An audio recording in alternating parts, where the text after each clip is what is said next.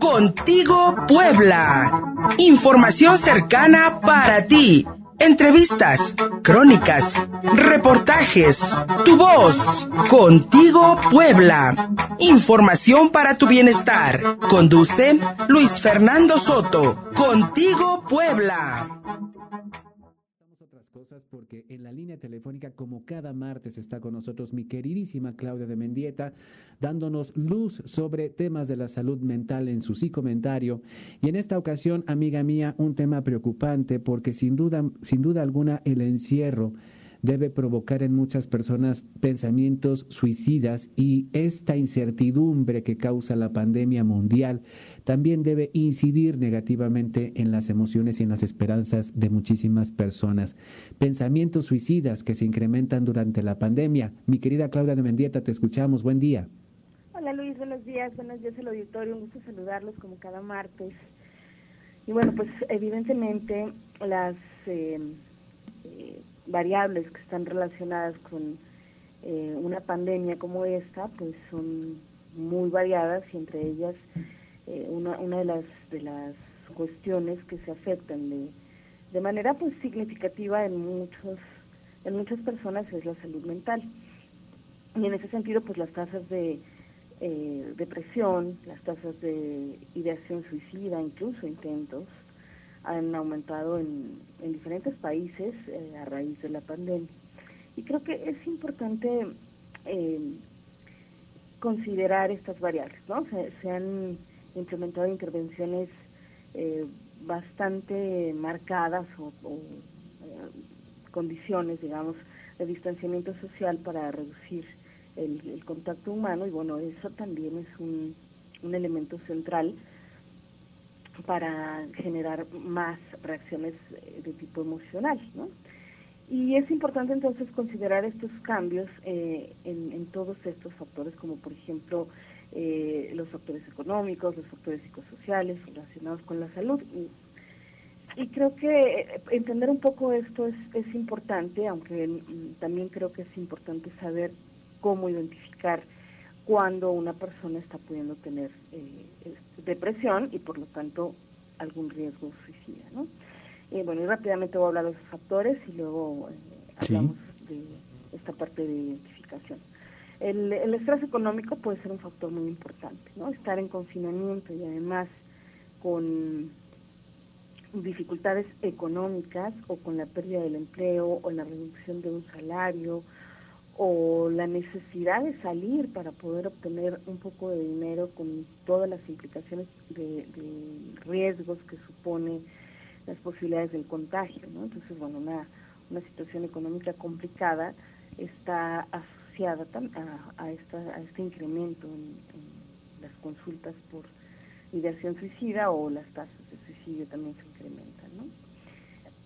Eh, por supuesto, el aislamiento social es uno, un factor muy importante, porque pues eh, las, las teorías sobre las conductas suicidas enfatizan como el papel que juegan los, las conexiones sociales en la prevención de la depresión, por lo tanto, de las conductas suicidas. Las personas que experimentan ideas suicidas pues pueden carecer de conexiones con otras personas, a menudo desconectarse eh, de la gente a medida que aumenta el riesgo de suicidio. Empieza a haber una, eh, un autoaislamiento mayor justo por porque no hay este deseo de contacto social, pero que en algún momento se perdió, no necesariamente porque la persona lo buscara, ¿no? dependiendo de las circunstancias.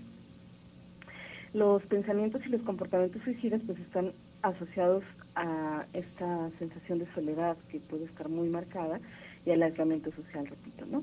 Entonces, desde una perspectiva de prevención es eh, preocupante que eh, estas cuestiones de, estrategias para reducir el contagio y, y controlado pues el distanciamiento social. Evidentemente es una necesidad, no es algo que esté mal planteado, es una necesidad para regular y controlar una epidemia, pero evidentemente va a tener un impacto en la persona que, que además si ya estaba previo deprimida, pues imagínate, ¿no?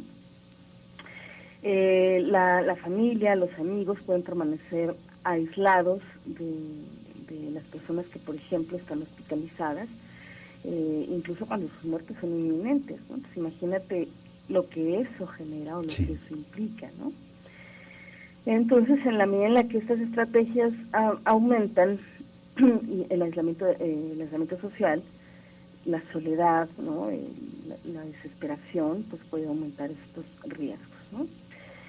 Eh, por otro lado, también eh, otro otro factor que me parece que es importante, Luis, es la disminución o, la reducción también al apoyo comunitario, los apoyos de asistencia religiosa, ¿no? También que pues evidentemente tienen una función social, ¿no? La asistencia semanal de muchas personas que son creyentes a sus servicios religiosos, por ejemplo, pues está parada, ¿no? Entonces, los efectos de cerrar estas iglesias o estos centros, pues pueden contribuir a un mayor aislamiento social y por lo tanto la gente se sentirse aún más en soledad y aislada, ¿no?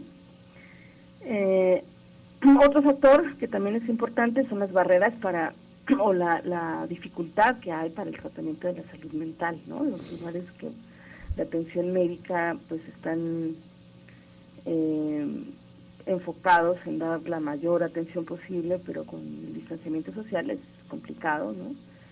Eh, no hay no hay la misma afluencia de consultas en algunas eh, lugares, por ejemplo, pues a lo mejor no solo puede entrar una persona, no pueden ir los niños, ¿no? En fin, entonces todas estas situaciones que hacen complejo la, la el recibir la atención, pues puede hacer que sea menos probable que la persona acude de manera regular a su consulta, o bien personas que ya acudían a sus tratamientos em, de salud mental, ¿no? por ejemplo, sus consultas psiquiátricas, probablemente no estén yendo, pues porque se suspendió la regularidad de las consultas como normalmente ocurría, ¿no? Entonces, bueno, eso también está siendo un factor de por qué está incrementando, ¿no? El acceso reducido a la atención de la salud, pues podría o puede eventualmente afectar de manera negativa a estos pacientes con alteraciones previas y que ya tenían a lo mejor el control y de acción suicida, por ejemplo. También otro factor pueden ser las enfermedades y problemas médicos que la persona pudiera tener previo a todo esto, ¿no? Por ejemplo, adultos mayores, ¿no? Este, que, tuvieran problemas o que tengan problemas de salud que estén asociados eh, a la depresión, por ejemplo, ¿no? O sea, algún problema médico eh, como una diabetes mal controlada asociada a una depresión, por ejemplo, ¿no? Y bueno, por supuesto, otro factor importantísimo es la ansiedad que se vive, ¿no? Es, eh, la ansiedad general, ¿no? Si, si estamos, eh, y esto lo hemos hablado mucho en otros programas, eh, si estamos viendo los noticieros 24 por 7, ¿no? Todo el tiempo, ¿no? Este, escuchando las opiniones, pues, de malestar o de incluso pesimistas de otras personas, ¿no? Eh, pues también es como algo, una variable ansiógena importante, ¿no? Eh, y bueno, pues por supuesto da como resultado malestar, ¿no? Cuando menos, y puede generar eh, depresión o enfatizar la depresión que alguien ya tuviera.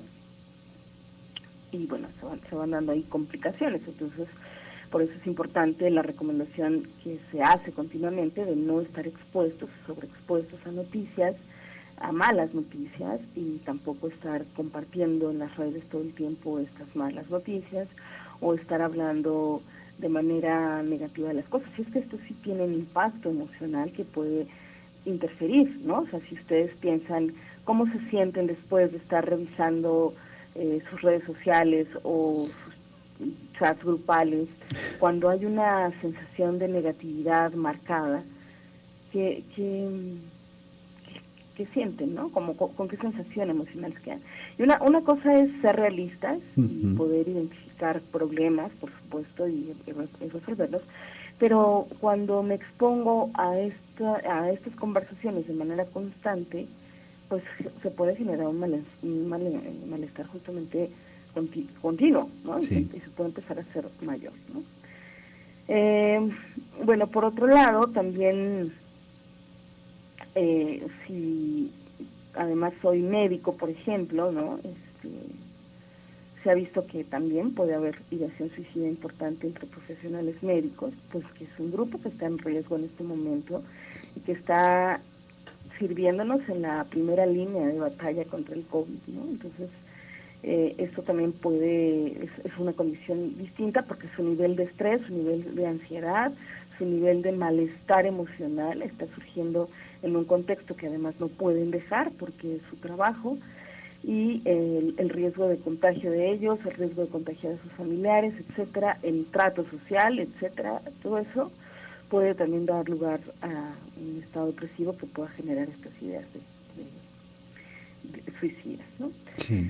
Eh, y bueno, eh, creo yo que entonces e, es importante prevenir, ¿no? Si, si a pesar de, de todo esto eh, podemos eh, estar atentos y alertas de lo que nos sucede, eh, pensar que esto tiene un fin, no va a ser así para siempre, vamos a estar mejor, todo esto va a repuntar en algún momento y volveremos más o menos a una normalidad gradual y emocionalmente volveremos a estar también eh, tranquilos y mucho más plenos de lo que podamos sentirnos ahora, ¿no?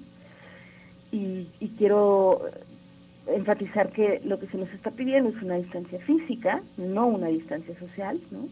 Emocional. Se pueden, nos podemos eh, enfocar en mantenernos conectados, mantener nuestras relaciones significativas por video, por teléfono, por videollamada, eh, no, no aislarnos de manera completa, eso es importantísimo. ¿no? Eh, identificar si me siento triste la mayor parte del día, si me siento con ganas de llorar de manera muy frecuente, si tengo ideas eh, o pensamientos de baja autoestima, por supuesto si tengo pensamientos de muerte recurrentes, ya sea la idea en abstracto o incluso ideas de cómo hacerlo, bueno, por supuesto eso ya es un indicador altísimo. Sí.